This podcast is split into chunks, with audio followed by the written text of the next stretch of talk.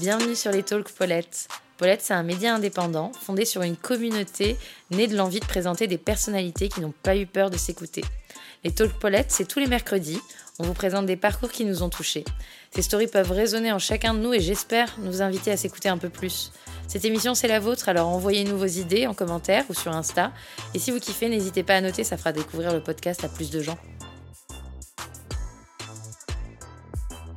La rencontre du jour, c'est Lina. Elle a 19 ans, elle vient de banlieue parisienne. Elle a créé un webzine qui s'appelle Vraie Meuf, dont le concept, c'est de faire des portraits de femmes sans maquillage. On a parlé avec elle de confiance en soi. Elle nous a fait preuve de grande maturité et a soulevé des questions sans aucun tabou. Bonne écoute! Quand j'étais petite, je comprenais pas qu'on pouvait venir que d'un seul pays pour moi, en fait, comme moi je suis, enfin, je suis française et, d'origine algérienne, j'ai toujours cru que tout le monde était comme ça en fait. Et comme j'étais entourée de gens qui étaient, ben, j'étais entourée de, Chinois, d'Indiens, de, gens de toute l'Afrique, de toute l'Asie, d'Amérique latine et tout. En fait, j'arrivais pas à concevoir qu'on pouvait être que d'un seul endroit. Et un jour, quand j'étais petite, j'étais dans un train et je parlais avec un, petit garçon que je venais de rencontrer. Et, euh, je lui disais, ah, et, et, tu viens d'où? Et il me dit, euh, bah, moi je suis français. Et je lui dis, ah, ok. Et tes parents, ils viennent d'où?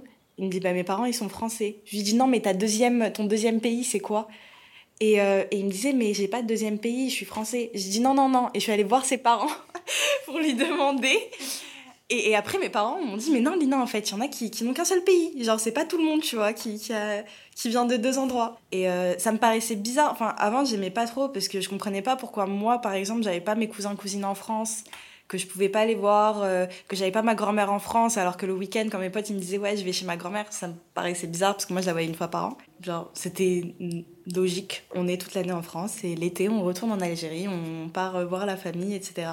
Le vrai gros truc de cette double culture, bah ça vient clairement de là. Ça vient des cours d'arabe aussi que mes parents m'ont forcé à prendre jusqu'en troisième. Genre, je détestais y aller. Mais en fait, maintenant, je suis hyper contente.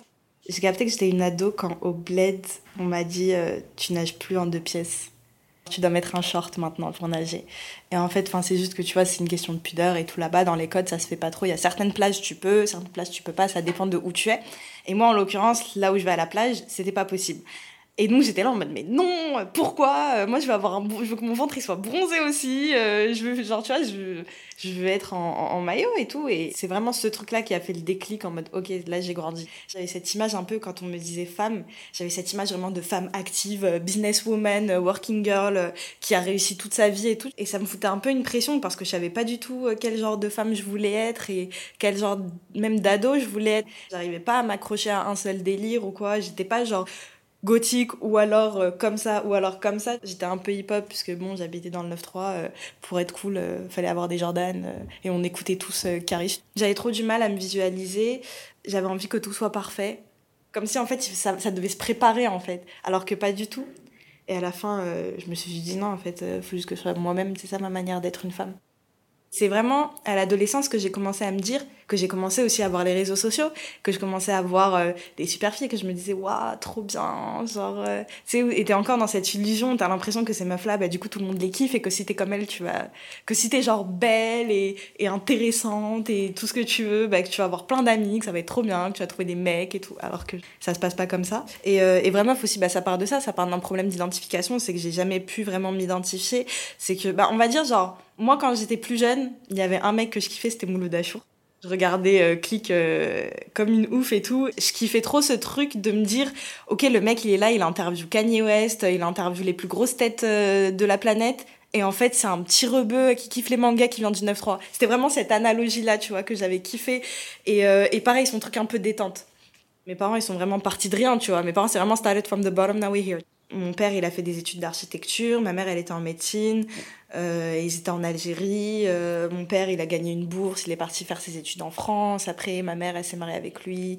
Ils sont partis vivre en France. Ils sont vraiment genre partis de rien, tu vois. Et moi, quand je suis née, bah, ma mère, elle terminait son équivalence médecine ici. Mon père, il était prof. C'était pas encore euh, une bonne situation. Et à la fin, il... bah voilà, enfin maintenant, mon père, il est principal, tu vois. Ma mère, elle est médecin. Et la vache quand même, tu vois. Et, c'est pour ça aussi qu'il y a une certaine pression à la maison, tu vois, parce qu'il faut être à la hauteur. Et c'est pour ça aussi que les études sont importantes, parce qu'ils s'en sont sortis grâce aux études.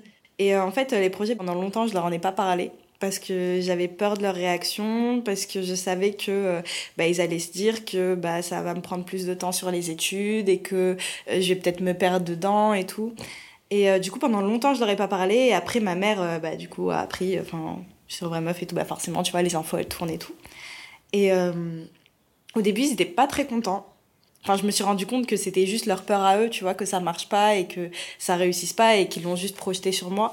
Et en fait, après, à la fin de l'année dernière, j'avais eu des bonnes notes, donc du coup, ils sont un peu plus calmés, ils ont vu que ça marchait un peu et tout ce que je faisais. Je pense pas que ma mère euh, lise Vraie Meuf, mais je pense que de temps en temps, par exemple, quand y a des petites interviews et tout, elle regarde un peu, tu vois, même si peut-être qu'elle me le dit pas, mais elle regarde et tout, on n'en parle pas trop, tu vois, mais, euh, mais si, ça m'arrive, ça m'arrive de leur dire, par exemple, ouais, bah là, je vais faire ça, là, j'ai envie de développer ça et tout. Et, euh, et ouais, c'est toujours ok, bah, très bien, fais ce que tu veux et tout. Mais ne lâche pas les études, genre, c'est le truc qui, qui, vient toujours à la fin. Mais en vrai, non, en vrai, là, ils sont, sont beaucoup plus compréhensifs sur ça.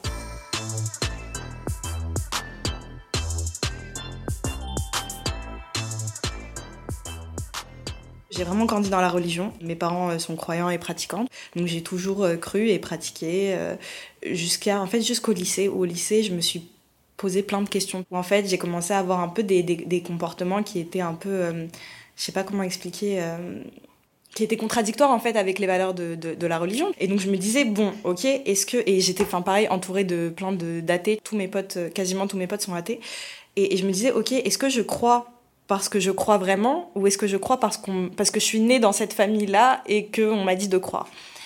Et donc, j'ai commencé à grave me replonger dans, enfin, juste J'essayais de, de, chercher en fait des, des, des, réponses à mes questions et euh, en fait euh, je me suis rendu compte que dans les moments où vraiment ça va pas, en fait la première chose vers laquelle je me retourne c'est Dieu et c'est la religion. Donc je me suis dit bon à partir de là en fait c'est que c'est limite instinctif. Tu sais les moments où, vraiment ça va pas du tout c'est le premier truc auquel je pense et je me suis dit ok à partir de là je suis sûre que que c'est vraiment ce que je crois.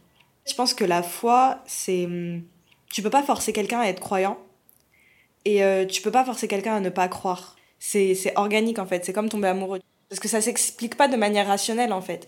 Donc comme il y a aucune explication de manière rationnelle, c'est vraiment euh, tout est tout est dans l'instinct. Et donc ouais, après je me suis dit bah OK, en fait, il faut que genre la religion, ça soit pas un frein dans ma vie. Genre si je suis triste à cause de la religion, c'est qu'il y a un problème, c'est alors que c'est fait en fait pour t'aider et pour être un moteur.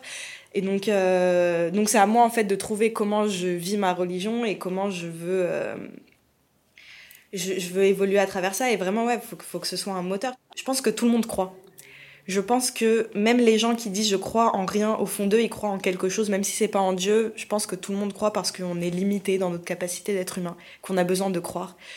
Et, euh, et ouais non ça, ça me fait du bien c'est un moteur dans ma vie en fait, moi, je suis quelqu'un qui voit beaucoup euh, ce que je ne fais pas et qui voit pas ce que je fais. Donc, euh, pour moi, euh, dans ma tête, j'ai toujours l'impression d'être une meuf qui est en train de se branler, qui fait rien, tu vois. Alors qu'en fait, je fais plein de trucs, mais je le vois pas.